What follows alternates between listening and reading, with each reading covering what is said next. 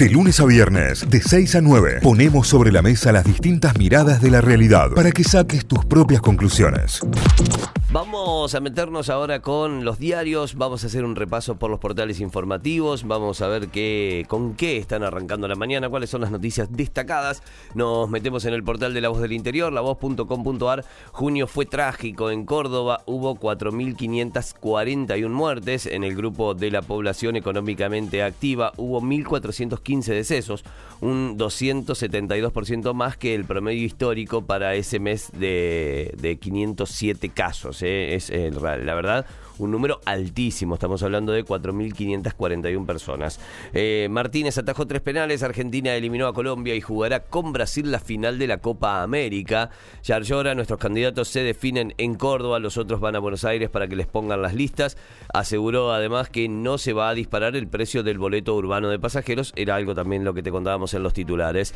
Eh, también vamos a hablar de economía porque más deuda, Nación amplía el poder de gasto preelectoral. Otra que tiene que ver con la salud, el impacto de las restricciones explica la baja en la ocupación de las camas COVID.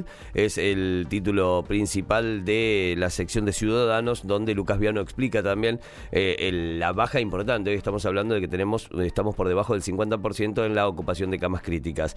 Reuniones sociales aún sin definición sobre su habilitación, como si no se estuviera nadie juntando. Eh, esa también no seamos ingenuos. Leonel Scaloni, Argentina en la final y el abrupto final de la conferencia de prensa. Se levantó y se fue cuando un periodista brasileño le preguntó, eh, le hizo toda una recorrida de las veces que Argentina había sido quedado eliminada en Brasil, le habló de la final de 2014, le dice, bueno, pensás ganar tu primer título acá como entrenador.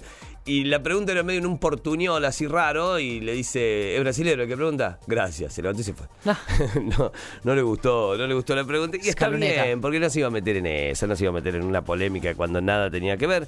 La emoción en el vestuario argentino, el baile del Papu y el Divo Martínez. Eh, está también la foto de los arqueros, está Armani, está Marquesín, está el Divo Martínez, bueno, todos también festejando. Son los títulos principales que tiene a esta hora lavoz.com.ar. Repasamos los principales títulos de Hoy Día Córdoba, hoydía.com.ar y tiene que ver con el respaldo nacional al reclamo por la responsabilidad política y estamos hablando del caso de Valentino Blas Correas. La madre del joven asesinado por la policía recibió el apoyo del secretario de Derechos Humanos de la Nación que dijo seguiremos acompañando a los familiares en su pedido de justicia. Esto lo dijo Horacio Pietragala, que es el secretario de Derechos Humanos, como te decíamos recién. La madre de Valentino cuestionó la falta de respuestas del gobierno provincial y la diputada Brenda Austin afirmó que el destrato que ha recibido Córdoba es muy triste. Bueno, un, un compilado de todas las eh, declaraciones y lo que dejó esa reunión es el título principal a esta hora en el portal de Hoy Día Córdoba.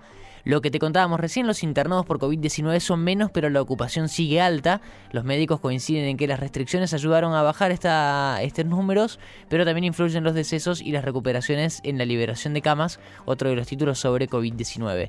Yarlora dio inicio a la descentralización operativa con una inversión superior a los 415 millones de pesos en maquinaria y equipamiento, los CPC van a poder brindar soluciones más rápidas a los reclamos vecinales, van a operar eh, más eh, independientes. Bueno, la descentralización operativa es eh, otro de los puntos que dejó Yarlora en sus declaraciones del día de ayer superan a la inflación más de 30 productos de consumo masivo. Los productos que lideraron las subas son los snacks salados, el té, las harinas leudantes y la manteca. Em, eh, son más de 30 los productos y estos son los que encabezaron esa, esa marca de superar a la inflación. ¿no? 30 productos de consumo masivo estamos hablando. Sobre Correo Argentino, otro de los títulos, pedirán la extensión de la quiebra a SOCMA. Lo anticipó el procurador Carlos Anini, quien aseguró que quiere recuperar la deuda. Em, una noticia sobre la fábrica de soda Kelby. Los empleados tomaron el control de la fábrica. Esto lo venimos, eh, lo viene contando Idea Córdoba hace rato ya. Luego de dos meses sin trabajo y esperando una respuesta por parte del propietario, los empleados asumirán el control de la firma luego de un acuerdo con el Ministerio de Trabajo. La fábrica que está ubicada en barrio Poeta Lugones, muy cerquita del Orfeo Superdomo. Y la última que te contamos tiene que ver con las vacunas producidas en Argentina. Esperan aplicar las primeras Sputnik B producidas en el país en 10 o 12 días. Esto lo confirmaron desde la Casa Rosada, más o menos ese plazo, 10 o 12 días, se van a comenzar a aplicar en Argentina las primeras dosis de la vacuna Sputnik B contra el COVID que fueron producidas acá, eh, en el laboratorio Richmond, en medio de la segunda ola de la pandemia. Esto lo cuenta Hoy de Córdoba y son los títulos principales que repasamos de su portal hoydía.com.ar. Ahí está, eh. repasamos ahora los titulares de la nueva mañana, lmdiario.com.ar, COVID-19 arranca la distribución de 1.368.000 dosis a todas las provincias, eh.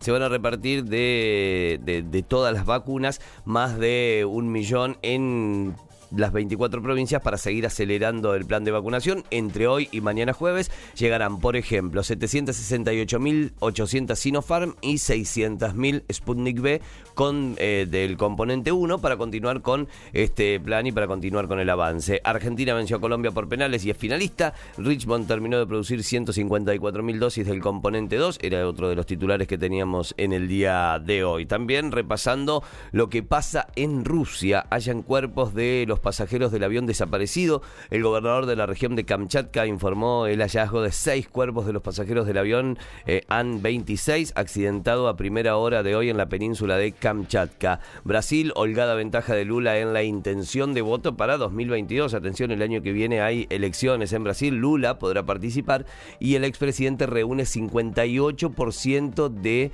eh, la intención de voto. Esto no quiere decir que lo vaya a votar el 58% de la población, pero tiene sí un 58% de intención de voto. Esto le permitiría ganar en una posible primera vuelta. Detuvieron en Misiones al hombre que dio datos falsos sobre Guadalupe. La niña de 5 años continúa desaparecida desde el 14 de junio pasado en la provincia de San Luis. El hombre tiene 29 años y fue detenido en Misiones. Son los principales títulos que a esta hora están en el portal de la nueva mañana lmdiario.com.ar. Notify, las distintas miradas de la actualidad para que saques tus propias conclusiones. De 6 a 9, Notify, plataforma de noticias.